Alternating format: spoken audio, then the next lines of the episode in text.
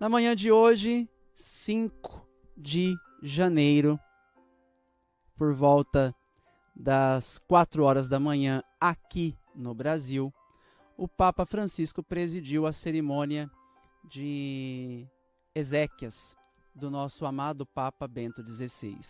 Segundo informações do site do Vaticano, cerca de 60 mil pessoas estiveram presentes na Praça de São Pedro para dar o último adeus ao Santo Padre. Dentre essas 50 mil pessoas que participaram do funeral estavam também autoridades, chefes de estados, mas especialmente damos destaques ao cardeal decano Giovanni Battista Ré, foi um dos que concelebraram a missa com o Papa Francisco. Estavam presentes mais de, de 120 cardeais, 400 bispos e quase 4 mil sacerdotes. De fato, pelas imagens assim, você vê uma presença expressiva de sacerdotes na Praça de São Pedro. Foi, de fato, uma cerimônia tocante para um Papa que realmente marcou a história da igreja sob inúmeros aspectos. Infelizmente, há quem não goste de Bento XVI e tente prejudicar a sua imagem.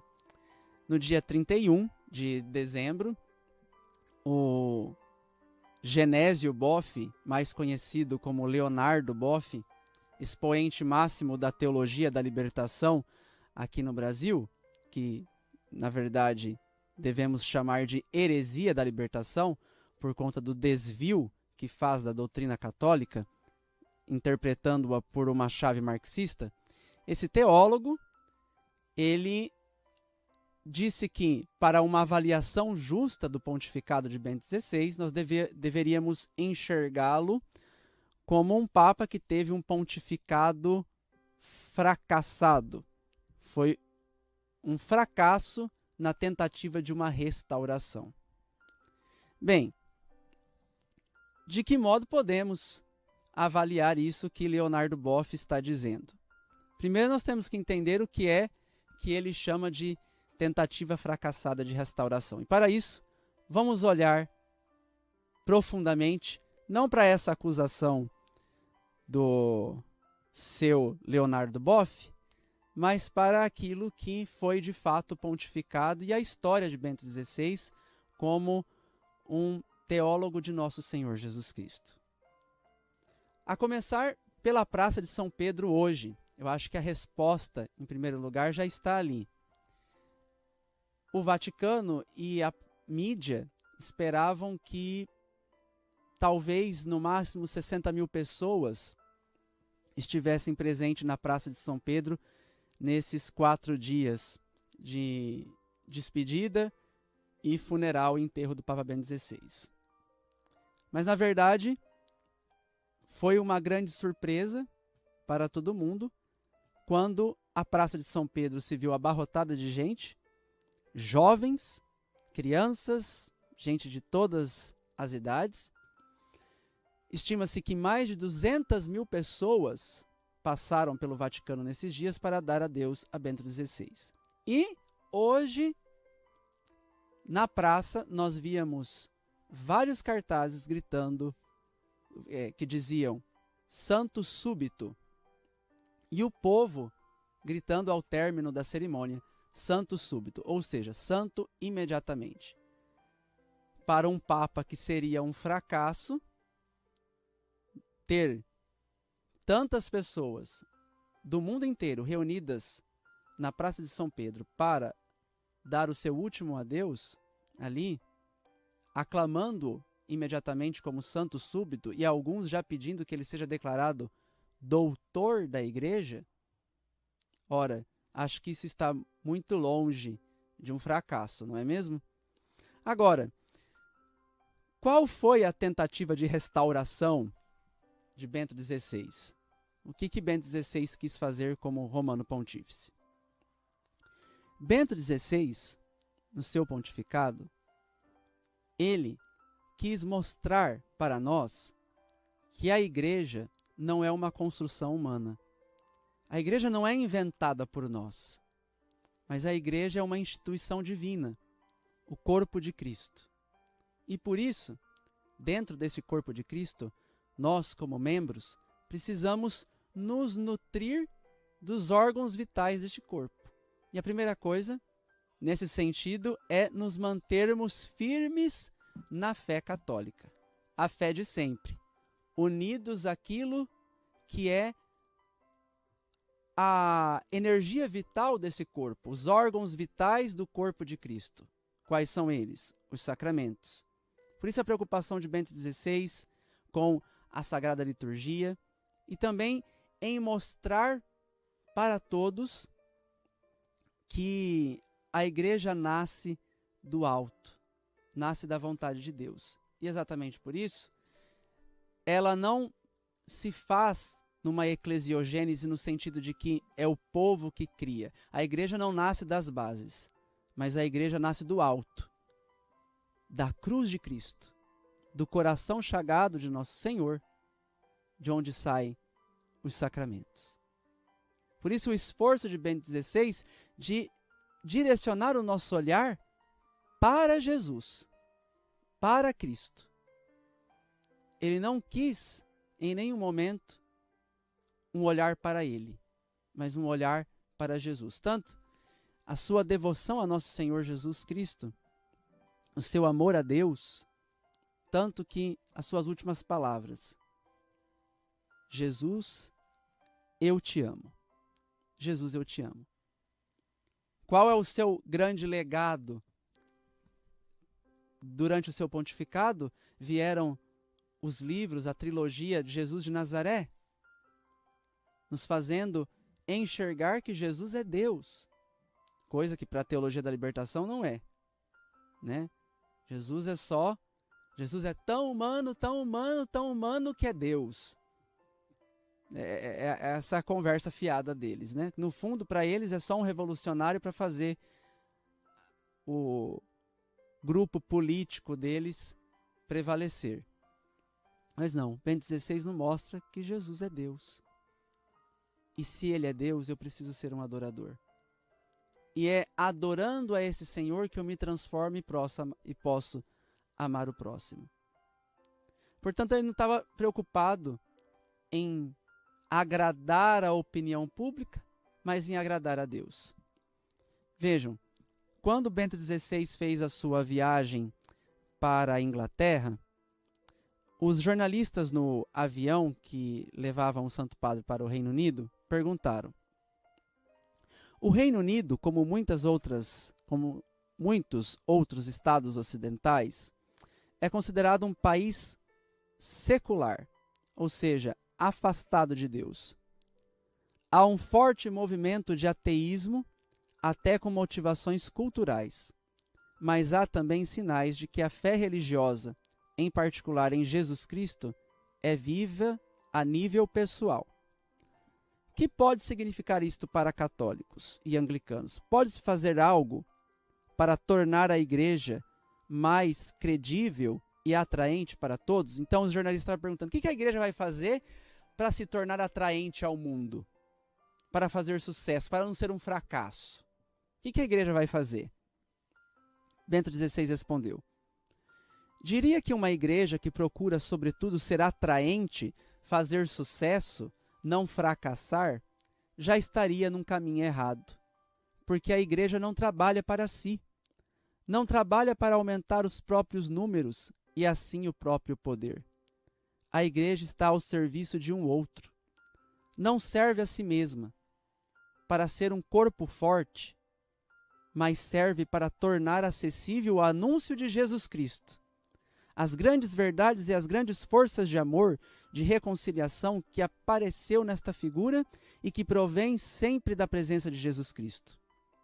Neste sentido, a igreja não procura tornar-se atraente, não procura fazer, fazer sucesso no mundo, mas deve ser transparente para Jesus Cristo. E na medida em que não é para si mesma, como corpo forte, poderosa no mundo, que pretende ter poder, mas faça simplesmente voz de um outro, torna-se realmente transparência para a grande figura de Cristo e para as grandes verdades que ele trouxe à humanidade. Então, de fato, aos olhos do mundo, aos olhos de gente mundana, pode ser que Bento XVI tenha fracassado, mas na verdade ele triunfou no momento em que ele não quis fazer sucesso, mas quis agradar somente a Deus. E é por isso que essa multidão, contra todas as expectativas, inclusive do Vaticano, foi ao encontro de Bento XVI na Praça de São Pedro. E o aclamou como santo súbito. Por quê? Porque viram no testemunho do Santo Padre as palavras de vida eterna, que não encontram nesses que querem fazer sucesso. Nesses que querem rebaixar o evangelho ao mundanismo para de repente conseguir poder. Não, o poder de Bento XVI de atrair é porque transpareceu nas suas palavras, nos seus ensinamentos, Jesus Cristo. E essa é, a é o verdadeiro triunfo. Essa é a verdadeira glória. Que o mundo não foi capaz de captar porque está preocupado com as coisas deste mundo aqui. Foi a mesma coisa quando ele foi aclamado Papa em 2005 quando os jovens se abraçavam na praça de São Pedro, diziam: como pode alguém tão rígido? Diziam que era um inquisidor ser aclamado com tanto entusiasmo pelos jovens. Exatamente por isso. Porque na sua doutrina, no seu ensinamento, Bento XVI não queria agradar aos homens, mas queria agradar a Deus. E por isso tocava os corações porque ele não falava palavras do mundo, mas falava palavras de vida eterna. Então, Leonardo Boff, você deveria ter escutado Ben 16 lá atrás e aprendido um pouco com o silêncio obsequioso ao qual você foi sentenciado.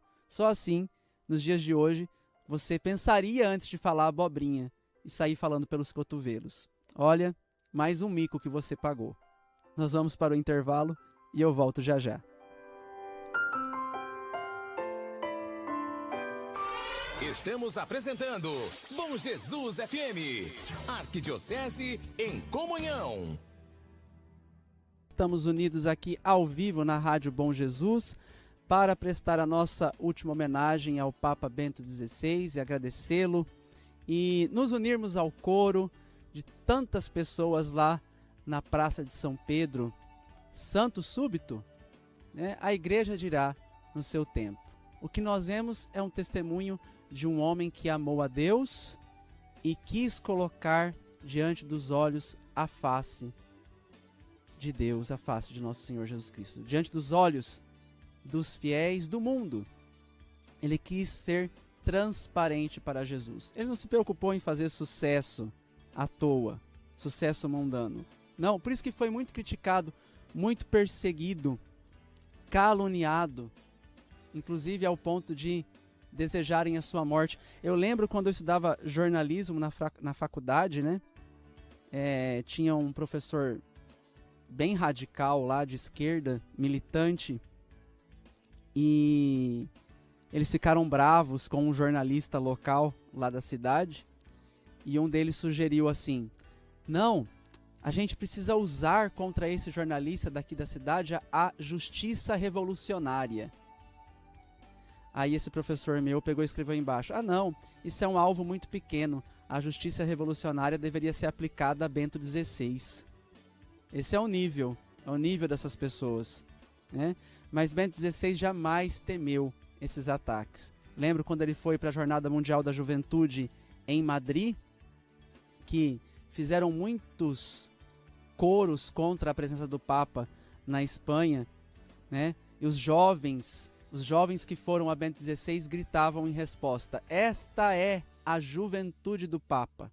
Quando começou a chover lá no local onde estava reunida toda a juventude, um milhão de jovens que foram ao encontro de Bento XVI, começou a chover muito, muito, muito. Disseram né, para o Santo Padre: pa, é, Santo Padre, vamos sair que essa chuva vai molhar demais o Senhor. E ele falou: Se os jovens ficam, eu também fico. E depois ele falou: Nós somos mais fortes do que a chuva. E promoveu aquela adoração silenciosa diante do Santíssimo Sacramento, um homem realmente extraordinário. E para o Brasil, na sua visita ao Brasil em 2007, nós temos, vamos recordar algumas coisas bem interessantes da visita do Papa Bento XVI, alguns ensinamentos, legados que ele deixa para nós aqui que vale a pena é, recordarmos, especialmente por conta de algumas coisas que vivemos hoje em dia. É uma coisa impressionante, para ver como que Bento XVI ele não temia impopularidade, mas ele estava disposto a falar aquilo que era necessário. Doesse em quem fosse doer. Vejam só. O, o Papa, quando chegou ao Brasil, chegando ao Brasil no dia 9 de maio de 2007, ele foi acolhido por todas as autoridades lá no aeroporto. Inclusive, estava lá o então presidente do Brasil, que era o presidente Lula.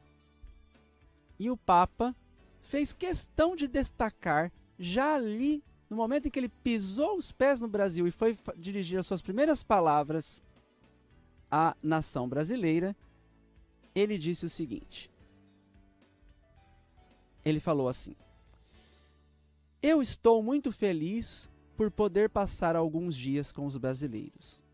Sei que a alma deste povo, bem como de toda a América Lativa, Latina, conserva valores radicalmente cristãos que jamais serão cancelados. Veja, nós estamos na cultura do cancelamento, né? E quantos católicos, por defenderem a sua fé, estão aí sendo cancelados nas mídias, sendo perseguidos. Vamos dar um exemplo aí a por exemplo, a atriz Cássia Kiss pediram já a demissão dela da da rede de televisão onde ela trabalha simplesmente por se posicionar catolicamente em alguns assuntos de moral. E o Papa, com a, igre... a... o povo brasileiro deve conservar valores radicalmente cristãos que jamais serão cancelados. E eu estou certo que em Aparecida será reforçada tal identidade ao promover o respeito pela vida, desde a sua concepção até o seu declínio natural. Estava ali do lado o presidente Lula. Como exigência própria da natureza humana.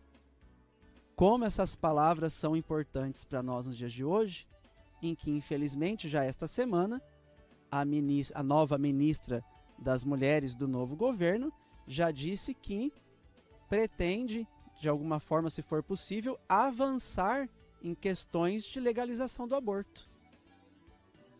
Foi dito antes que não se pretendia modificar nada, não se pretendia dar atenção a essa agenda e agora já estão falando em avançar com a legalização do aborto no Brasil, tanto quanto for possível. Mas o que é isso?